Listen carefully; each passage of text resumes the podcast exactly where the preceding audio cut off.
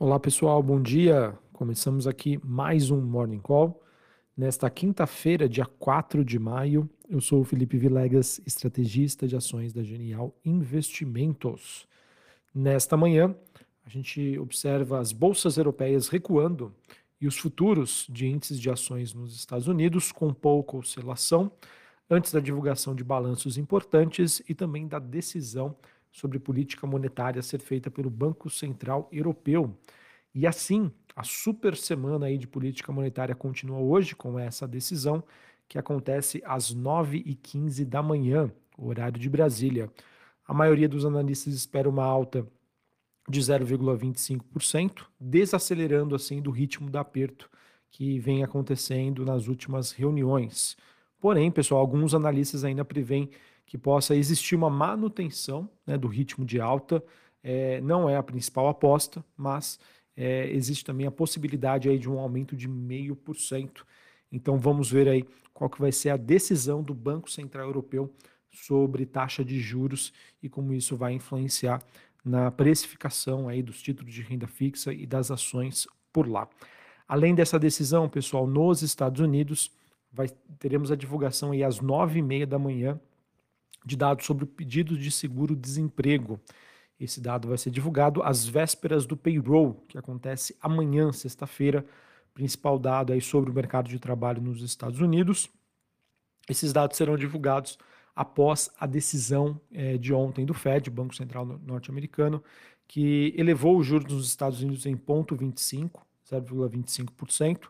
Isso era mais do que o esperado pelo mercado e olhando para os destaques dos comentários que foram feitos pelo presidente do Fed, Jeremy Powell, ele abriu ontem né, as portas para uma pausa na subida de juros nos Estados Unidos, nas próximas reuniões. Porém, o que eu acho que ficou mais importante e enfatizado é que ele minimizou as perspectivas de cortes das taxas de juros nos Estados Unidos até o final do ano de 2023. E por que, que isso é importante? É importante dizer porque é, hoje é, é, dado pelo mercado, é precificado, na verdade, é estimado que sim, nós teremos um corte da taxa de juros dos Estados Unidos ainda em 2023. E esse cenário ele acaba sendo influenciado pelas expectativas dos investidores em torno aí de uma recessão nos Estados Unidos.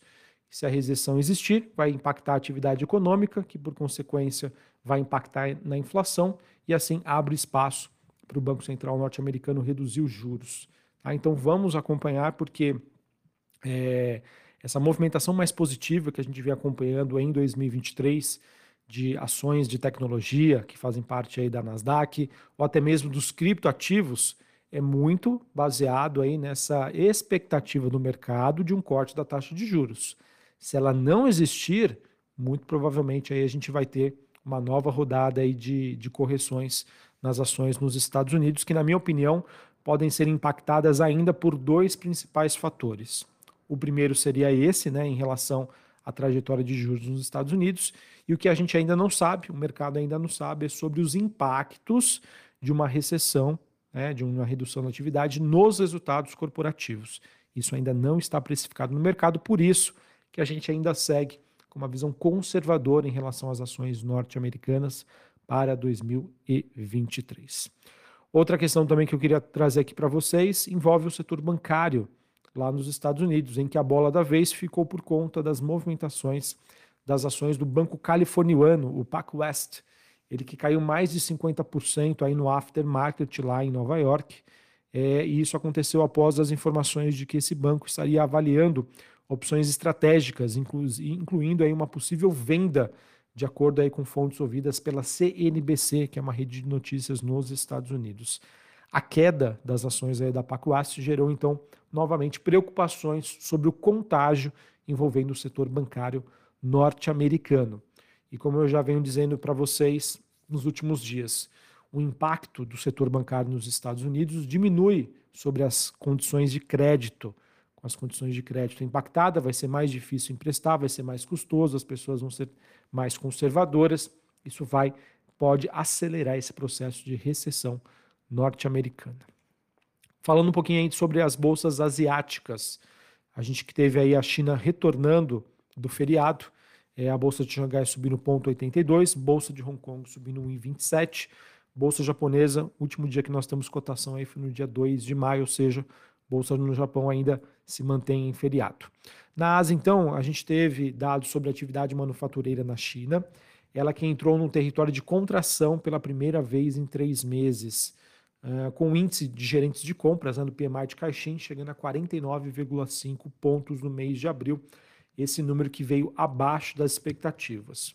Por conta dessa movimentação, pessoal, a gente acaba tendo hoje né, uh, um dia um pouco mais negativo aí para o minério de ferro, minério de ferro que voltou a cair é, em Singapura, segundo dia consecutivo.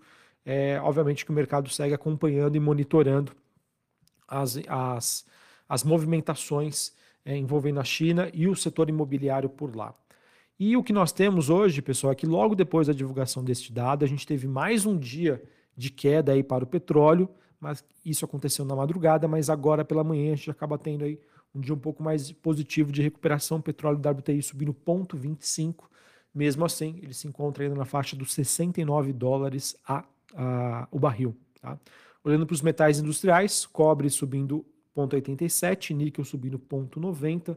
Importante dizer, pessoal, que na minha opinião, essa movimentação mais positiva é muito mais por uma questão técnica, ou seja, uma realização de, de lucros depois de um movimento de baixa muito forte, do que necessariamente uma mudança no fundamento.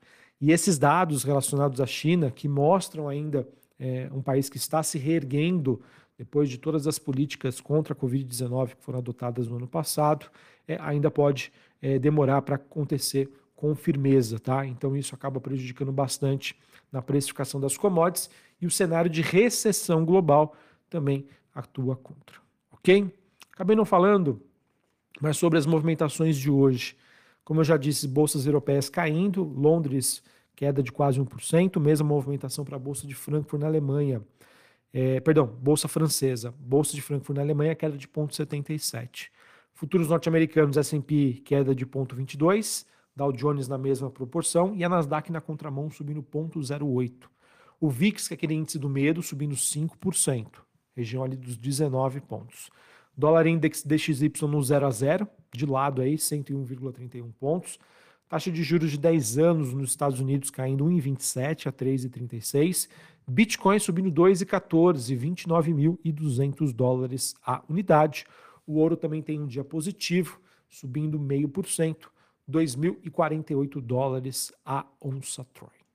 Falando agora sobre o Brasil, em que a gente teve também o Copom definindo aí sobre política monetária ele que manteve a taxa Selic, a meta Selic em 13,75, e o comunicado acabou apresentando em poucas alterações em relação ao comunicado, em relação à decisão anterior, conforme já esperado pelo mercado. As projeções de inflação para 2023 e 2024 acabaram se mantendo ali em 5,8% e 3,6%, respectivamente, sem muitas alterações. E o comunicado reforçou a importância da, entre aspas, né, paciência e serenidade na condução da política monetária. Ele que reiterou a disposição do Copom em, retoma, em retomar o ciclo de ajuste caso a desinflação não ocorra como esperado. O que, que ele disse, pessoal? O que, que ele está dizendo? Olha, pessoal, a inflação, ali os números cheios, estão convergindo para a meta. Porém, os núcleos ainda estão mostrando uma certa resistência. Se precisar subir os juros, eu não vou, é, digamos assim, eu não vou vacilar aqui não. Eu estou de olho e esse ciclo, esse cenário não pode ser completamente descartado, tá? Então, muito provavelmente, pessoal, a gente vai ter aí os impactos né, na, na curva de juros aqui no Brasil e que, por consequência, pode vai trazer impacto aí para as ações ligadas à economia doméstica, tá? Até o momento, pessoal, é, essa porta aberta para uma flexibilização da taxa de Selic aqui no Brasil no curto prazo, ela permanece totalmente descartada. Uma possibilidade maior seria no final do ano, se a inflação permitir. Beleza? política brasileira que então segue também focada nessa decisão, envolvendo aí todas as discussões sobre a reforma fiscal.